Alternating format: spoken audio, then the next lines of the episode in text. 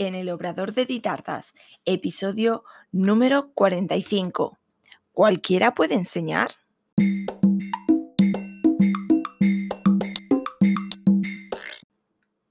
Hola, ¿qué tal? Bienvenida al podcast en el Obrador de Ditartas, donde hablaremos de repostería y conoceremos el día a día de un obrador. Yo soy Diana Verdú, chef pastelera y profesora de la Escuela Virtual de Repostería de Ditartas, donde encontrarás todo lo que necesitas de repostería en un único lugar. Cursos en vídeo, PDFs, descargables, descuentos, grupo privado de Facebook y realizamos clases en directo todos los meses. Visítanos en ditartas.com. Bueno, hoy tengo un, un capítulo en el que quiero hablar sobre la formación. Eh, hoy en día hay tanto formación reglada como eh, formación no reglada. Entonces quiero hablar un poquito de, de toda esta vorágine que hay ahora. Y es que, por una parte, eh, la formación reglada, ya sea en colegios, institutos y universidades, para ser profesor debes tener una carrera universitaria y luego hacer un curso, un máster va cambiando la, terminología eh, de profesorado para poder eh, ser profesor formador en centros eh, educativos reglados. Normalmente, por ejemplo, si tú estudias la carrera de historia, impartes historia. O si tú estudias la carrera de biología, impartes biología. El problema viene en la formación profesional, el antiguo FP o lo que ahora conocemos como ciclos formativos. Eh, los ciclos formativos van en auge, cada vez hay mayor demanda de estos ciclos y eh, mayor variedad eh, de formación. Es una formación reglada enfocada en el trabajo. Te enseñan, digamos, una profesión. Tenemos ciclos formativos de peluquería, de vinicultura, de chapa y pintura de coches, de pastelería, de cocina, de restaurantes. Hay una infinidad de, cursos que están enfocados al trabajo, están enfocados a enseñarte una profesión concreta con una titulación eh, homologada y eh, te enseñan, digamos, al mundo laboral. Para acceder a estos cursos hay dos niveles, está el ciclo medio y el ciclo superior. Eh, puedes acceder directamente desde la ESO, acabas la ESO, puedes acceder al medio o acabas el bachiller y puedes acceder al superior. O también con em, mm, exámenes eh, concretos para poder acceder a los cursos. Entonces, hasta aquí bien, perfecto, genial, hay una cantidad de, opciones y eh, la idea es fantástica. El problema es quién enseña en estos ciclos formativos. Em, en general, en los estudios, cuando estudiamos, eh, depende, no, o sea, no va tan en función del centro que elijas donde, donde estudiar, sino del profesor que te toque. Pero eso me refiero a cualquier enseñanza. O sea, desde mm, parvulitos, digamos, que igual los papis eligen el mejor colegio porque tiene mucha historia tal y cual, pero luego concretamente ese año te toca un profesor que por mm, circunstancias X, pues no encajas con él o no X, tampoco quiero entrar. O todo lo contrario, igual, eh, pues mira, el colegio porque está más cerca de casa, pues o un colegio público, colegio, instituto, universidad, ¿vale? En general, hablo en general. Y das con un profesor que se desvive por enseñar, que se desvive por esa asignatura, se desvive por los alumnos y te enseña muchísimo más que cualquier otro profesor. Por tanto, muchas veces va en función de, ese profesor o de ese profesor o profesora, de esa persona que, te está enseñando a el centro concretamente donde, donde estudies. El, a ver, lo que ocurre en la, educación actual, que para acceder a, ser profesor eh, en formación reglada, va como por puntos, ¿no? Tienes que tener una carrera la que sea, de la formación que sea, y entonces haces un curso de profesorado y ya puedes optar a ser profesor de ciclos formativos, de cualquier ciclo formativo. Yo, por ejemplo, eh, cuando hice el ciclo formativo, yo tengo dos ciclos formativos, de comercio marketing y el de pastelería. Cuando yo hice el, ciclo de, pastelería, por ejemplo, yo tenía una profesora que había estudiado química, había estudiado química y a mí me estaba impartiendo eh, la asignatura de bollería.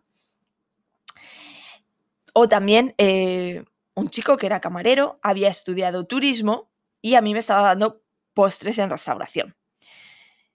Aquí va un poco, como os digo, en función de la persona, de lo que se quiera implicar, porque también tenía eh, otra profesora que también era de mm, otra carrera que no tenía nada que ver con pastelería, pero se implicaba, se implicaba en formarse lo que tenía que, impartir y impartirnos em, correctamente, o sea, porque tenía la vocación, digamos. Entonces, el problema que vienen en los ciclos es este, es que mm, con que tengas una carrera universitaria, da igual la rama que sea, haces el curso de profesorado y puedes acceder a ser profesor de ciclos formativos. Por tanto, en la mayoría de casos, el profesor que te imparte en un ciclo formativo no tiene em, ese bagaje, esa experiencia sobre esa asignatura en concreto, sobre... No son asignaturas, en el ciclo formativo es todo, em, digamos, muy... Em, no es de estudiar, ¿vale? No es mm, teoría, es práctica. El 90% es práctica, puesto que están enfocados esos ciclos a trabajar. Por tanto, eh, no es simplemente tú te estudias la materia, la impartes y chimpún. No, no, tienes que enseñar físicamente cómo se hace. Y viene ahí el problema. Porque si no tienes una formación en esa materia, es muy complicado poder impartirla si no te implicas. Eh, para mi parecer, los profesores de los ciclos formativos deberían ser concretamente de la rama. Por ejemplo, en un ciclo formativo de chapa y pintura, de coches, deberían ser mecánicos, que hayan trabajado en ello, que tienen su propio negocio, que tienen eh, un bagaje y, saben eh, enseñar esa temática en concreto. Igualmente pasa con pastelería, enfermería o cualquier otra rama. Por ejemplo, ahora se me ocurre eh, en enfermería que una persona que haya estudiado cualquier carrera, no quiero decir ninguna en concreto, hace el curso y se pone a impartir enfermería, pero en su vida ha puesto una, una vía para sacarte sangre o no, vale, no entiendo de enfermería, pero vale. Eh, ¿Cómo una persona que no lo ha hecho en su vida, cómo te lo va a enseñar? Simplemente por haberse leído el procedimiento. ¿O no es mejor que la persona que te enseñe lo haya hecho, tenga una formación en eh, mm, práctica de lo que te está enseñando? Yo, por ejemplo, eh, yo no tengo una formación universitaria, yo, eh, bueno, hice la ESO, a mí me fueron pillando todos los cambios, pero bueno, empecé en EGB, acabé la ESO, luego hice un acceso a la universidad, hice comercio y marketing y hice pastelería. ¿vale? Pero no tengo en sí una carrera universitaria. Por tanto, no puedo acceder a ser profesora de ciclos formativos. Pero sí que tengo una experiencia de más de 10 años en pastelería y de más de 20 años en comercio. Yo siempre lo digo que lo que realmente te enseña es la vida, el día a día, el trabajar.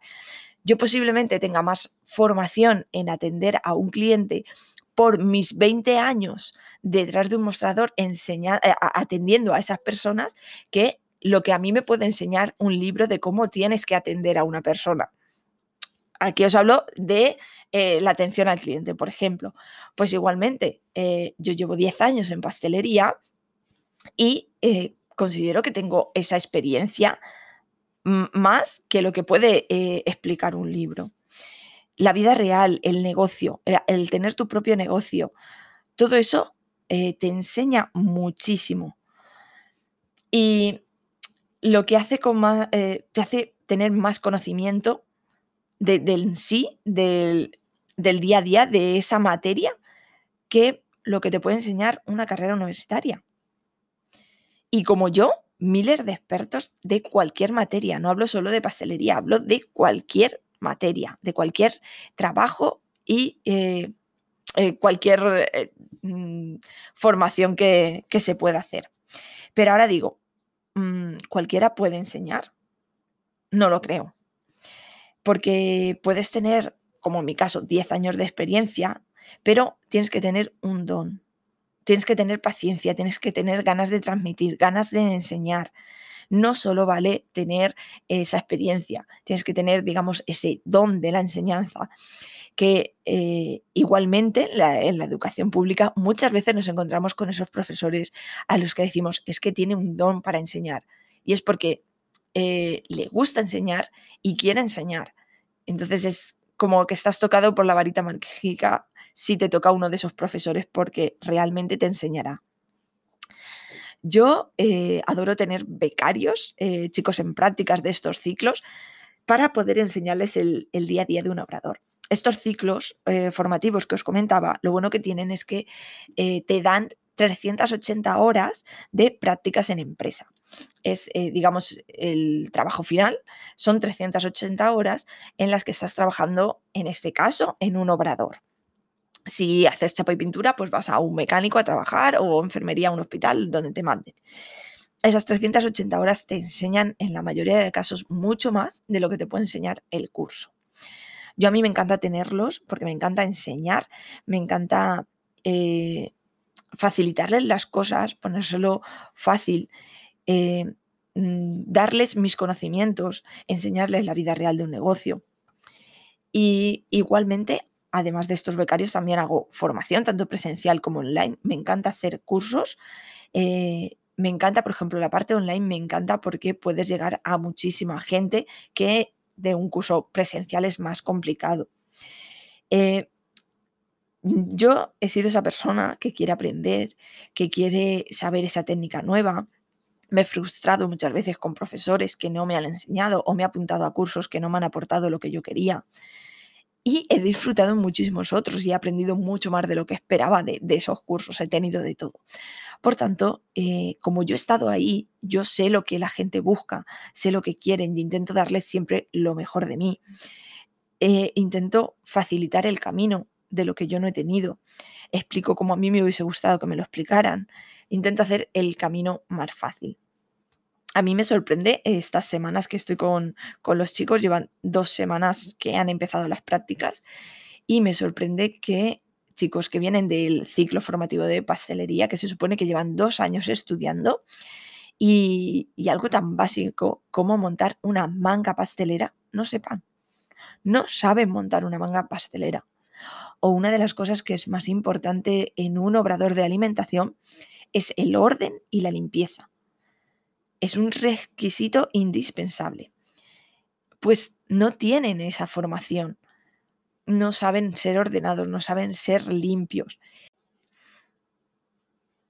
Y eso me duele, me duele porque esas personas han em, desempeñado durante dos años, han puesto su tiempo en esa formación y algo tan básico como montar una manga pastelera que no sepan.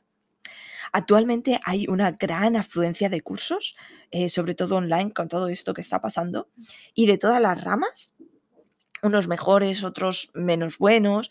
Hay que informarse bien, eh, sobre todo cuando queremos hacer un curso, porque hay muchas veces que esos cursos son mucho mejor, con más valor y más formación, más cercana que una formación reglada. Pero ojo, también hay muchos que venden humo, así es que, que se suman a este carro de la formación y, y muchos que, dejan mucho que desear. Entonces, siempre que vayas a apuntarte a un curso, infórmate bien qué te aporta ese curso, qué incluye el temario, el tiempo, el profesorado. En la medida de lo, posible, estudia ese profesorado, a ver qué te va a aportar, si eh, tiene valoraciones positivas y si realmente te merece la pena eh, lo que te van a impartir. Y por supuesto, no lo dejes escapar y no te guíes siempre por un diploma o por una formación reglada, porque hoy en día, eh, yo por ejemplo, si tengo que, que contratar a alguien, me voy a guiar más por su experiencia, me voy a guiar más por su valía que por su formación reglada, porque eso simplemente es un título en el cajón y va, como os digo, a influir mucho qué profesores ha tenido. Así que eso se demuestra con la valía, con el día a día, con su experiencia. Así que ya sabes, siempre aprovecha a esos buenos profesores que se cruzan en tu camino. Y hasta aquí el episodio 45 en el Obrador de Ditatas. Gracias por escucharme y te invito a que te suscribas. Y me encantaría recibir una valoración o un me gusta. Así más apasionados de la repostería podrán encontrar el podcast. Y déjame en los comentarios cualquier duda o sugerencia para hablar en el podcast. Y recuerda, un nuevo episodio todos los lunes a las 6 de la tarde. Te espero el próximo día. Adiós.